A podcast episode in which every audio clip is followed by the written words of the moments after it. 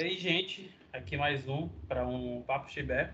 No nosso último episódio, a gente falou um pouco sobre as questões do suicídio assistido. E ainda nessa pegada do, do mês de, de setembro, a gente está fazendo uma abordagem diferente na página. A gente está tratando algumas questões é, não só mais regionais, mas pouco faladas. Como vocês podem ver, a gente fez algumas publicações também sobre a questão dos aumentos do, dos casos de suicídio em Belém, como as problemáticas do suicídio assistido influenciam as nossas relações com as questões de morte por aqui também. E essa semana não é diferente. A gente está falando um pouco sobre a questão de saúde mental dos povos tradicionais, tendo em vista que somos a região que mais é mais populosa é, entre os povos tradicionais e seus descendentes. Então, nada mais justo do que a gente falar sobre esse tema que é pouco debatido aqui em um contexto geral, não só do Setembro Amarelo, mas a própria questão de saúde pública e psicológica, biológica, enfim, saúde em todas as instâncias dessa galera. E aí, como de costume, estou aqui, eu, Maílson, fazendo parte desse, desse, desse episódio. Está aqui com o Vitor. Oi, gente, tudo bem? Boa noite. A gente está tá gravando de noite. Isso, a gente está gravando de noite, como de costume também, mas geralmente a gente não fala isso. E a gente está aqui também com uma nova recrutanda do projeto, primeira atividade dela com a gente, primeiro entre aspas, né? Ela já esteve aqui antes no podcast sobre as questões de raça na universidade. E agora ela está aqui agora como membro do projeto, que é a Ana Paula. Dá teu alô aí. Oi, oi, bom dia, boa tarde, boa noite, para quem escuta daí. e a gente trouxe aqui também um convidado. É, ele que faz parte de povos tradicionais, é também militante, mas vou deixar essa parte para ele se apresentar. A gente trouxe aqui o Everton Pinambá para estar com a gente falando um pouco sobre essas questões de saúde. Dá teu alô aí, Everton. Uh, Cuema Yandé, meu nome tradicional é Auro Carinato Pinambá. É, sou do povo Tupinambá, indígena de contexto urbano, faço parte da Associação Multiétnica Quara e construo aí outras lutas populares. Inclusive, parceiros de militância no coletivo Articulado do Tapanã também. Outro coletivo nosso parceiro aqui que a gente está desenvolvendo atividades. Mas, já indo direto ao ponto, é... no, nos últimos anos, isso é uma questão que eu trago até que foi uma descoberta própria minha, porque são questões da universidade que a gente não vê, é, mas é comum acharmos ainda hoje que a população que mais passa pelos processos de suicídio é a população preta. E estava lá eu, em meados de 2020, coletando informações para o meu TCC, quando eu me deparo com a informação de que é, havia, houve uma mudança de perspectiva. Os povos tradicionais passaram a cometer cada vez mais o suicídio, superando em números os suicídios da população preta, em especial em jovens. Se eu não me engano, em uma faixa etária dos 9 aos 17 anos, era a que estava tendo mais ocorrências. E esses números eles dizem bastante é, sobre a forma como a gente vem lidando com esses povos que fazem parte da Constituição, não só do Norte, mas do Brasil como um todo. É, é, dentro de um contexto de colonização, a gente vai ver é, justamente a questão do apagamento da, da ancestralidade indígena. É, a gente vai ver muitas vezes pessoas não se identificando enquanto indígenas por desconhecimento por conta de fatores históricos também e sociais e políticos. E tudo isso vai construir esse cenário de isolamento social desses povos tradicionais, não só é, em, em, um, em, uma questão é, política, mas também de autopreservação da, é, de toda uma herança tradicional e afins. Então, dentro dessa perspectiva, é, joga a questão para a gente estar tá dando início a esse debate. Por que, que os povos tradicionais passaram a, a, a, a cometer mais o, o ato do suicídio?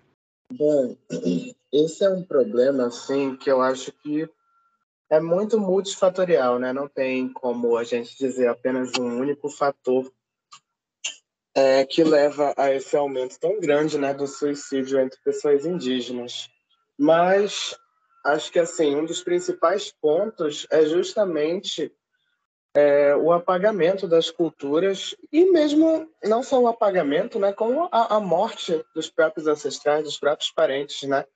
É, eu conheço muitos indígenas em contexto de aldeia que passam por conflitos territoriais, né, normalmente que envolvem, por exemplo, é, grandes empresas e tudo mais, exploração do território, na qual eles vivem situações de terror, assim, sabe, de não poder dormir em paz, é, de não poder basicamente viver bem, né? Não conseguir mesmo se sentir bem vivendo no seu próprio território, sendo que aquilo ali representa a vida deles como um todo, né? Então, se tu não consegue nem se identificar mais, se não consegue mais nem se sentir bem estando vivo no teu território, com a tua família, é porque ali tu já perdeu o sentido social da tua vida, né? É, mas é, os povos tradicionais como um todo preferem morrer do que doar seus territórios né, a essas grandes empresas. Só que esse conflito que sempre vai acontecer, né, enquanto a gente viver sobre o capitalismo, ele só vai se acirrando cada vez mais. Né? É, inclusive, é, um grande problema trago pro, é, pela população assim branca, né, para as aldeias, sobretudo nesses contextos de tentativa de aliança, de tentativa de acordos pacíficos com os indígenas aldeados, é, os brancos trazem para as aldeias drogas, né? De vários tipos. É, desde coisas assim mais comuns, como álcool e cigarros, a outros tipos de droga. E a intenção disso é justamente deixar esses povos em situação de dependência química, né? É, que vai consequentemente piorar a, a própria questão da saúde mental deles. Então, é um problema muito assim grande, que ele parte não só de um adoecimento, digamos assim, biológico, né, mas ele vai toda de toda uma estrutura social que vai prejudicando cada vez mais alguns grupos, né? E infelizmente, nós que somos indígenas, assim, somos os mais afetados atualmente por conta da pelas consequências, né? É, desse sistema econômico e dessa forma de produção que agride nossos territórios, agride nossas vidas e principalmente nossas cosmovisões, né? Porque basicamente isso que acontece é por um único motivo, né? Para explorar e para tentar fazer com que a gente não seja mais indígena. Porque é, principalmente a partir da, da, das igrejas que vão para as aldeias, junto desses projetos econômicos, é muito comum os pastores e etc. tentarem te evangelizar ou te catequizar, mas principalmente evangelizar hoje em dia, para que tu pare de viver como um indígena, digamos assim. Ou seja, para que tu vá para a cidade, para que tu largue teus costumes tradicionais e etc. Claro que não dá para deixar de ser indígena, né?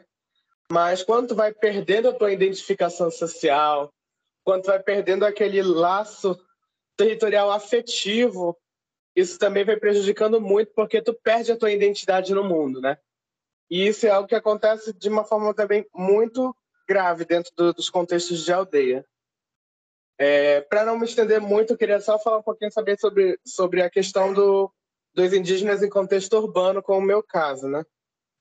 Eu acho que o adoecimento mental dos indígenas em contexto urbano é muito causado porque a própria cidade ela tem um ritmo muito caótico assim que não não condiz com que a gente da com a forma que a gente vê o mundo mesmo sabe é, eu já fui para aldeia algumas vezes e nossa estar lá e estar na cidade é como se fosse um contraste entre céu e inferno sabe? Quando eu tô na aldeia, eu tô de boa, eu não tenho problema nenhum, eu consigo viver e não me preocupar com as coisas, sabe? Porque eu tô em comunidade, eu tô em coletivo e eu sei que a gente vai resolver qualquer problema que vier. Aí quando eu tô na cidade, as pessoas não me reconhecem como eu sou, né? Ah, mas tu é indígena, então por que tu tá na cidade? Ah, então por que tu não anda de cocá e pintura o tempo todo?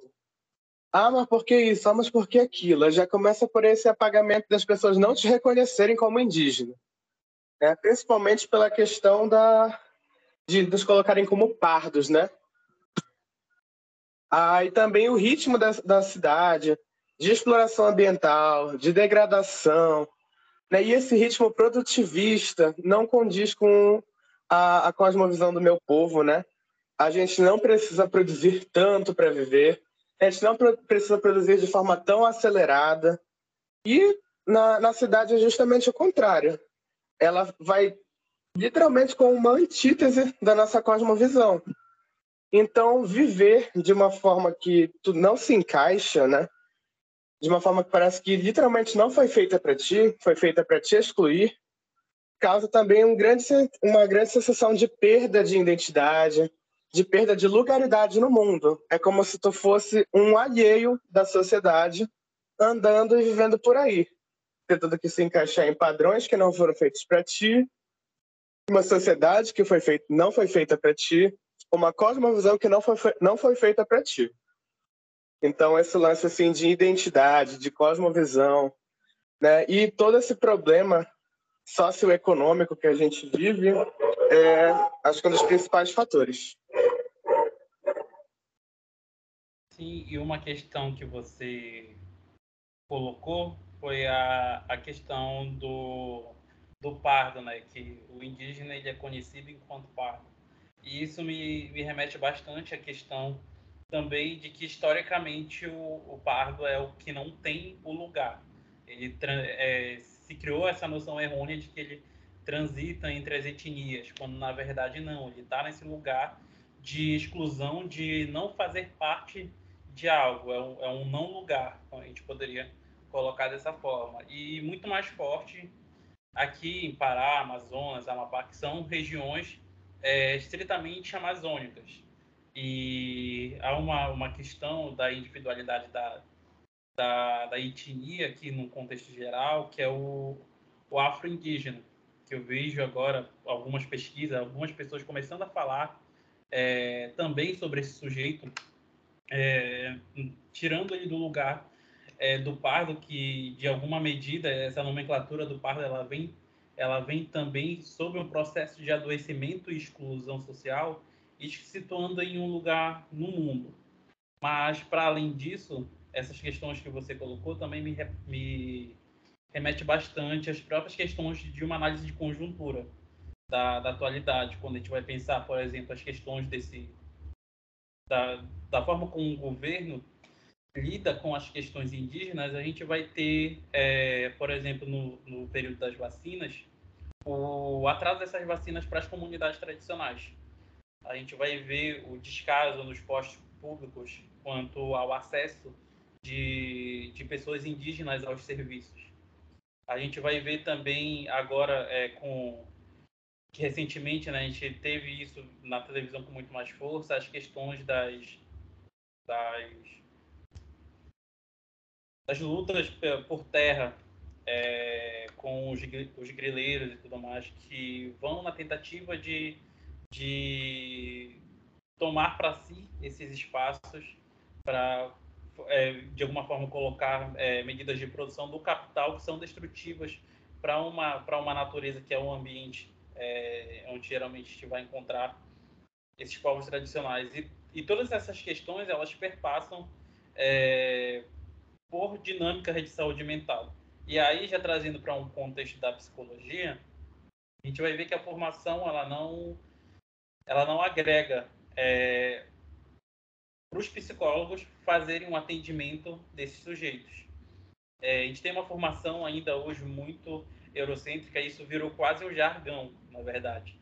É, qualquer questão de, de minoria e tudo mais que for tratar enquanto, é, é com a psicologia a, a, a, sempre tem alguém para falar, ah, mas é porque a formação é eurocêntrica. Também, mas há questões muito mais profundas por, por trás desse cenário, porque na própria psicologia a gente tem um fazer dela muito voltada para um homem que não é o da nossa realidade, que é um é um, é um sujeito que veio e colonizou o Brasil. A gente tem o preparo para lidar com as demandas desse sujeito, mas não com as demandas dos sujeitos que foram colonizados por esse homem.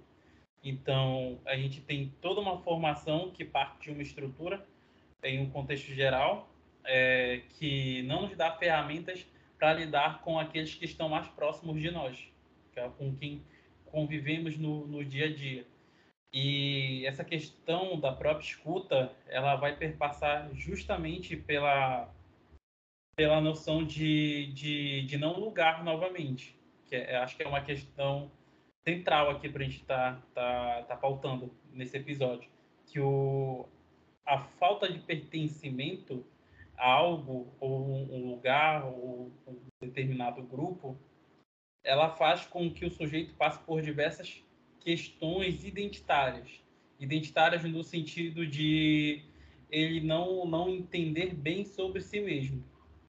E esse processo ele vai fazendo uma série de construtos com que, é, em alguma medida, vão fazer com que a saúde mental desse sujeito seja é, prejudicada. Isso é comum a gente visualizar em em atendimentos sociais e enfim, porque esse sujeito também não vai chegar à nossa clínica, porque a clínica também é um espaço ainda de, de elite, é um espaço elitizado. Tanto que foi até uma questão, inclusive essa semana, né? É, a gente foi resolver uma, uma missão do projeto, eu e o Jean, e aí chegando lá, conversando com, com a moça, ela falou, ah, mas aqui a gente só tem um consultório. A gente falou, não, não tem problema, a gente atende lá fora, né? Aí ela ficou, nossa, mas fazer psicologia lá fora? Aí a gente falou, sim, a psicologia se faz em qualquer lugar, a gente não precisa estar restrito a esse molde de, de, de estar num espaço fechado para que a coisa aconteça. É, e, e, já trazendo essa perspectiva também, é, recentemente a gente teve uma esqueci o nome que dá, um referencial, um referencial técnico do Conselho, de, do Conselho Federal de Psicologia. É, de tempos em tempos, ele lança um referencial técnico de como atuar em determinado espaço ou com determinados povos. E até então, a ainda não tinha uma referência técnica de como lidar com, com povos tradicionais. E agora a gente tem. Mas é, essa referência técnica, ela vem justamente, quando a gente vai olhar nas referências dela, é, de pesquisas feitas é, nos estados de elite do Brasil, vamos colocar dessa forma. A gente vai ver essas pesquisas elas sendo administradas por pesquisadores de, do sul e sudeste, que vivem mais distante de uma realidade amazônica, que é onde a gente vai ver a concentração é, de fato desse sofrimento.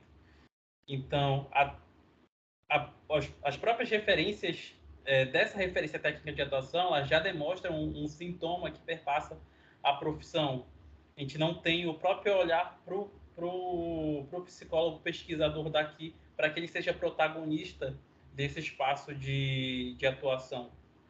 Assim como a gente vai ver também é, na própria graduação a pouca representatividade de, de estudantes indígenas é, que, que estão lá fazendo, é, fazendo pesquisas é, dentro desse campo. É importante também perceber o quanto se torna excludente, né? Isso daí que tu falou, no caso de ser uma visão do, do Sul. E também a gente perceber até no que na fala do Everton, o que ele disse sobre a própria questão de individualidade, porque é, embora tenha saído uma nota técnica, quando a gente vai pegar o que a psicologia anda fazendo de uns anos para cá, é justamente algo oposto do que ele falou.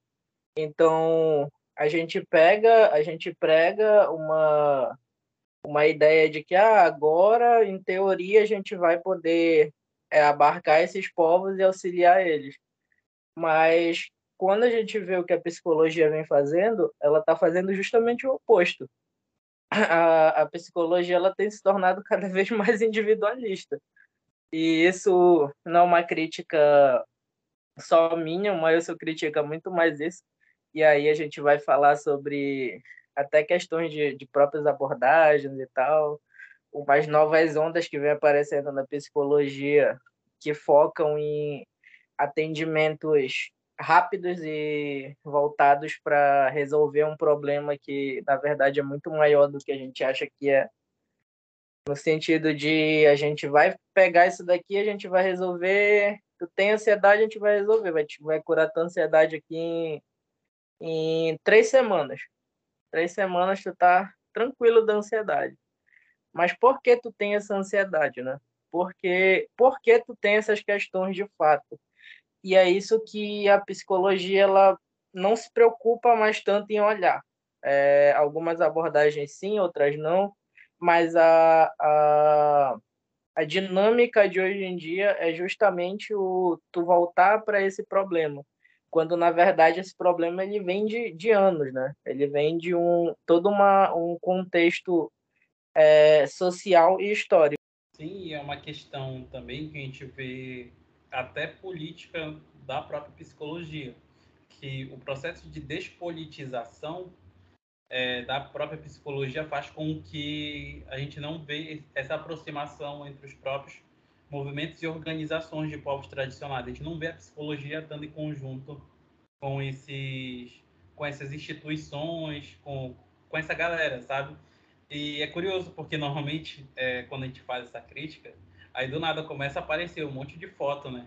Eu fico, não, mas eu tava aqui nesse espaço construindo junto, só que a, a construção ela é, ela é tão pouco incentivada que acaba não sendo de alguma forma considerado relevante o pouco que está sendo produzido, justamente porque não há uma organização maior da categoria nesse sentido. E isso, tipo, para mim é muito problemático, sabe? É muito problemático a gente pensar uma profissão que promove saúde mental ainda dentro de, de moldes tão excludentes. É, e eu falo em especial isso aqui no, aqui no Pará. É, a gente está falando um pouco mais da nossa, da nossa regionalidade e tudo mais.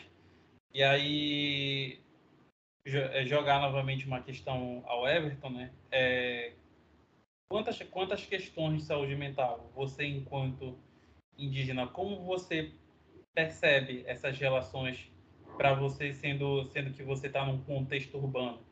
Como é essa construção é, mais social do seu processo de saúde? Não entendi. Pode repetir, por favor?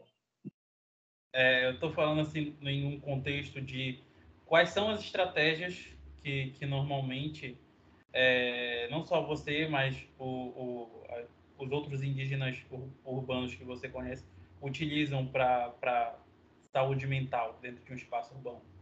Porque assim, a gente vai ter, né, como você colo próprio colocou, é, quando você está num contexto de, de aldeia, é diferente a sensação. E diferente da cidade, que tem um ritmo mais acelerado. Mas acredito que dentro desse processo acelerado, há algumas poucas estratégias que você pode estar tá utilizando para estar tá, tá se fazendo é, um pouco mais lúcido nesses espaços. Fez sentido agora? Sim, sim, agora eu consegui entender. Bom, assim, a coisa que eu e alguns parentes fazemos é principalmente ir para lugares onde tenha mata e igarapé como um todo, né?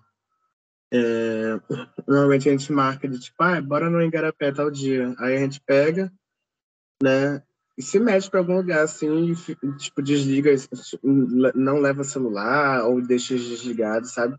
E vai curtir aquele momento, sabe? Sempre de contato com a natureza, pés no chão, a gente realiza cantos tradicionais, ou só troca experiências mesmo, né? O próprio ato de fazer grafismo no corpo, principalmente dentro da mata, eu acho que é muito gratificante, sabe? É algo que muito terapêutico pra gente, sabe? De poder estar ali num resquício da natureza urbana e poder manter nossas práticas vivas, né? Porque todo esse território aqui é nosso. Tipo, as, as pessoas vieram depois e tentaram tirar da gente, mas não deixou de ser nosso, tá ligado? É, então, quando a gente tem esse tipo de prática, a gente está literalmente retomando a ancestralidade do, do espaço que a gente vive, né? É, um amigo meu fala que essas práticas são a floresta resistindo na selva de pedra que é a cidade, né? E esses processos assim são muito importantes de contato com a natureza e de contato com outros parentes, né? Não precisa nem ser da mesma etnia, mas só de serem pessoas indígenas a gente se mantém muito bem em coletividade, né? É, eu já não sou muito bom nisso, mas falando assim pelo, pelos outros indígenas que eu conheço, normalmente é, se encontram também para além dos cantos, também realizar artesanatos, né? É, tradicionais de seus povos ou que aprenderam com algum indígena mais velho e reproduzir esse conhecimento, né? A, a ludicidade, a pedagogia indígena passa muito por isso de repassar mesmo conhecimentos de uma forma assim, como se fosse algo cotidiano, como se fosse algo, ai, qualquer momento tu pode fazer, não, bora que eu vou te ensinar tal coisa.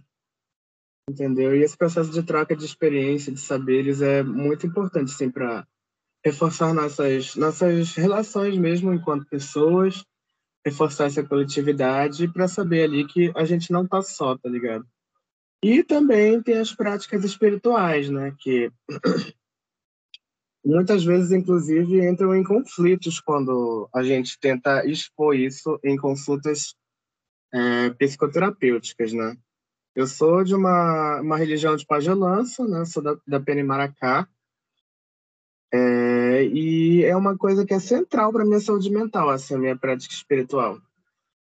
É, só que eu não consigo muitas das vezes falar com, com, as pessoas que já me atenderam né, na psicoterapia sobre isso, sobre o quanto isso me faz bem, porque as poucas vezes que eu falei, é, trataram como se fosse algo secundário para mim, né? Porque assim a sociedade branca e ocidental, sobretudo, tentou separar na sua cosmovisão o corpo da mente e do espírito. É, e para mim, pelo menos enquanto tupinambá, não sei se posso, nisso eu não posso falar por todos os povos, mas os tupinambás não fazem distinção de corpo, mente e alma. Então, eu não posso estar bem de saúde física e mal de saúde espiritual e mal de saúde mental. Os três caminham, têm que caminhar em equilíbrio e eu preciso estar equilibrando eles o tempo todo. Então, a espiritualidade não é algo secundário para mim, né? Ela não é algo que eu posso deixar para depois ou que eu posso deixar em segundo plano. Porque, é, para mim, enquanto tupinambá, a minha matéria é algo espiritual, a minha forma de pensar é algo espiritual, a forma que as coisas acontecem é espiritual e o que me cerca também é, né? As outras pessoas, os rios, as florestas, a comida que eu como, o ar que eu me alimento, o, o ar que eu respiro, né? Isso tudo é espiritualidade, isso tudo é encanto. Então, estar em contato direto assim com com a encantaria, com a espiritualidade, né? como um todo é algo essencial assim para a maioria dos indígenas que eu conheço é, manterem uma boa saúde mental, né? Porque a nossa espiritualidade ela diz muito sobre a nossa ancestralidade. Né? Claro que nem todos os indígenas seguem tra é, tradições religiosas do seu povo ou alguma religião de matriz indígena, né? Tem indígenas que são cristãos, budistas e etc. Mas no geral pessoas indígenas acabam tendo alguma, alguma espiritualidade, e essa espiritualidade é quase sempre um ponto central, né? Então, quando em abordagens terapêuticas isso é colocado de forma secundária ou é desincentivado por não ser algo racional, digamos assim, é algo muito problemático para a gente se sentir, inclusive, bem de conversar alguns assuntos né, com, com os terapeutas. E como eu disse, eu não consigo conversar ah, alguns assuntos porque eu penso que vai ser muito trabalho explicar a importância que isso tem para mim, enquanto pessoa indígena, né? Justamente porque, como vocês falaram, né, a, a ciência psicológica ela foi pensada para um tipo de pessoa, né? E agora que esses estudos assim de povos indígenas e etc estão iniciando, então é normal que psicólogos mais antigos não tenham essa noção, né? Mas é bom o movimento que vocês estão fazendo, assim, de entender melhor, de buscar isso. É... Mas é, é, é sobre isso, sabe? Tipo, é muito tenso, assim, pensar que tem até assuntos que a gente se restringe de falar, em consultas psicoterapêuticas por conta de que provavelmente a pessoa não vai saber lidar com aquela informação. E aí meio que uh, a gente acaba tendo que dar informações incompletas para seguir na, na terapia, né? Mas, enfim, são N formas de tratar da, da, da, da saúde mental, digamos assim. Mas essa saúde mental ela precisa estar consoante com a saúde física, né? E com a espiritualidade, como eu falei. Então, esse contato com a natureza, se alimentar bem, é, poder dormir bem e poder frequentar e cuidar da espiritualidade da forma certa, principalmente se estiver em coletivo com outros indígenas, é, acho que é uma parte assim essencial, fundamental para a gente manter uma boa sanidade mental. É, é interessante quando quando você coloca essas perspectivas de saúde mental, porque a gente vê até enquanto é diferente do da própria perspectiva que a psicologia trabalha. Né? Ela trabalha junto com a com o conceito da OMS, que é a saúde, ela tem que estar sendo física, mental e social, para que se tenha um estado de saúde. E vocês consideram o espiritual, coisa que não está nesse, nesse conceito.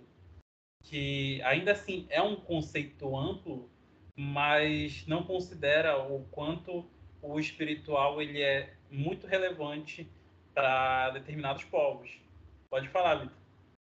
É, o espiritual para a psicologia, né, ele é uma espécie de tabu.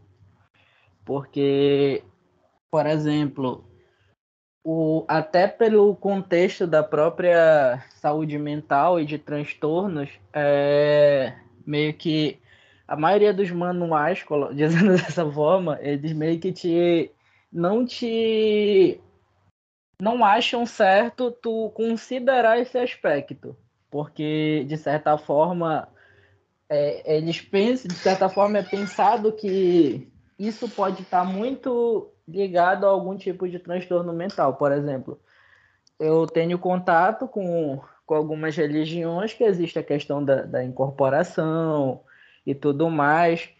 E do ponto de vista da psicologia, ou é, é tratado de certa forma até como ou é só religioso ou não tem nenhum não tem nenhum aspecto a mais ali. Do tipo, ah, é a religião, a gente não vai tocar nesse aspecto. É tipo aquela ideia, mas trazendo para psicologia, mas é tipo aquela ideia de que é, religião e política não se discute, né? É mais ou menos esse esse bordão, mas é, é esse bordão, mas só que trazido para psicologia. Quando na realidade é, se trata muito mais do que isso, né? Porque o, o próprio social, o biopsicossocial que eles falam, né? Biológico, psicológico e social, ele é perpassado por uma espiritualidade. E essa espiritualidade, estando ela ou não presente, em algum momento ela te tocou. É, então, seja na infância, seja na adolescência ou vida adulta, é, essa espiritualidade ela te toca também. É, a gente é cercado disso, né? Então, quando a gente não considera esse aspecto, a gente está meio que cometendo um grande erro quando a gente fala de ser humano. E outra questão, é, também ainda nessa mesma pegada que eu consegui perceber o quanto a gente tem interpretações diferentes, é sobre a questão da própria ancestralidade, que na tua fala consegui perceber que vocês pensam bastante a ancestralidade ligada com a natureza, né? E em um contexto mais de, de negritude, que é o campo que geralmente eu, eu me identifico, pesquiso, a gente pensa a ancestralidade a partir das nossas relações com os antepassados. E aí a nossa relação com a natureza, ela vem a partir dessa relação que a gente tem com eles. Mas para vocês isso é algo central, do agora. É algo que vocês vocês têm como fazer a todo instante. E a gente, a gente tem que estar tá buscando isso a partir de ensinamentos dos antepassados. E achei bastante curioso essa, essa, essa, essa, esse conceito que você coloca enquanto a ancestralidade, que ela parece que é, é algo muito muito próximo da gente. Tanto que a gente é conhecida aqui, né? O Pará como. Pará não, Belém, como uma cidade das mangueiras, uma cidade mais arborizada. Tem, é, em tentativa, né? É, a, a ideia é que se fosse mais arborizada, mas ainda assim, se comparar com outras capitais, a gente tem é, muitos espaços de, de, de, de, de vegetação no meio da cidade. E o quanto isso se relaciona também, né? Com, com essa ancestralidade é, de vocês podendo ser, ser expressa não só é, em espaços aldeados, mas do, da própria vivência urbana de vocês, que é a vivência que vocês têm por aqui, né? Justamente essa questão da, da ancestralidade, ela vai diferenciar a forma como, como se relaciona normalmente o, tanto os indígenas quanto quanto a população preta de Belém, né?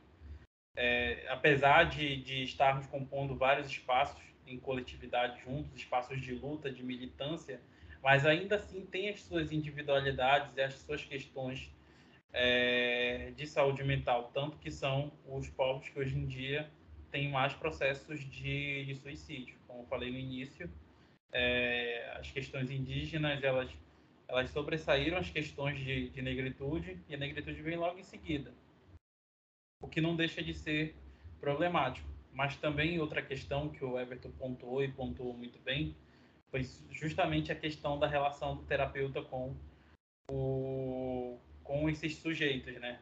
Que é algo que eu, eu venho discutindo largamente também há, há um tempo, o quanto os profissionais de hoje não estão preparados para lidar é, com o diferente. É, e essa, esse não conseguir lidar acaba prejudicando justamente o que para a gente é mais importante no processo, que é o, o vínculo. Porque do vínculo terapêutico que vai se gerar o processo de confiança. Então, quando o nosso cliente ele não tem confiança na gente para falar algum aspecto que é relevante para ele e que ele acredita que a, pra, pela própria postura do terapeuta ele não vai ser compreendido, ali a gente já não tem um processo terapêutico. Processo terapêutico ele está de, ele tá de alguma forma prejudicado por conta dessa própria postura e, e do falta de preparo que, que esse terapeuta tem em lidar com essa situação. Então é uma relação muito sintomática que a gente tem enquanto enquanto profissão, mas que de alguma em alguma medida isso tem sido trabalhado para a passos de pequenas formigas que ainda não sabem andar direito é, está sendo caminhado. Mas o importante é que, de alguma medida, já está sendo olhado como uma questão problema. Agora, quando que a gente vai ter isso dentro dos nossos próprios currículos de formação, é, é um diálogo muito distante.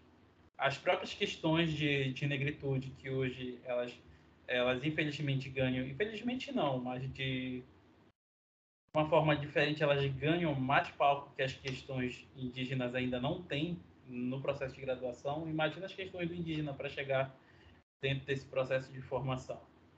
Mas, enfim, são debates de anos e anos de uma psicologia que a gente também, enquanto pro, projeto, tem, é, tem tentado se comprometer com essas lutas para fazer com que essas pautas sejam, de alguma forma, também é, ouvidas e já partindo para o encerramento do nosso episódio, é, você gostaria de fazer uma fala, Everton? Primeiramente, eu queria agradecer né, pelo convite do Psicologia Palpastibé por estar, nesse, por estar nesse espaço e ressaltar que esse é um trabalho muito importante sim, de divulgação do conhecimento né, e divulgar também essas pautas que são importantes não só para estudantes de psicologia, mas para a população como um todo, né? De entender, de, de aprender a lidar melhor com sujeitos que não são é, visibilizados, né? Em sua maioria das vezes. É, a gente que é indígena, a gente passa por esse processo de não lugar que tu citou aí, acho que durante a vida inteira. Então, quanto mais pessoas tiverem acesso, né? É, quanto mais pessoas tiverem acesso a esse conhecimento, quanto mais pessoas souberem das pautas específicas dos povos indígenas, e entender melhor nossas cosmovisões, né? A entender melhor como a gente se relaciona com o planeta e o porquê as nossas vidas são importantes. É, é um pequeno processo assim de mudança de consciência das pessoas que pode gerar outros processos maiores, né? De defesa dos povos, etc. Não só dos, do, dos em contexto de aldeia, quanto de contexto urbano, né? Porque ser indígena aldeado é muito complicado mas ser indígena na cidade também, assim, é um processo, acho que talvez não duplamente complicado, né? Mas tão complicado quanto, porém com ainda mais especificidades. Então, desde a parte de não ser reconhecido, desde a parte da, da gente ser excluído das coisas, né? E principalmente da, da, das próprias, das nossas próprias crias, né? Eu conheço alguns indígenas em contexto urbano que têm filhos, né, nasceram aldeados e, vieram para a cidade, e relatam que seus filhos pensam em suicídio, basicamente. Porque na escola passam por diversos processos de preconceito, de dizerem que eles não deveriam estar ali, de que eles precisavam, precisavam voltar para a aldeia, precisavam fazer tal coisa, né? Então, quanto mais pessoas entenderem que as nossas vidas são importantes, porque a, a, a, defesa da natureza, a defesa de várias coisas está assim sendo protagonizada por nós, a defesa da, inclusive da, de próprias questões políticas, né?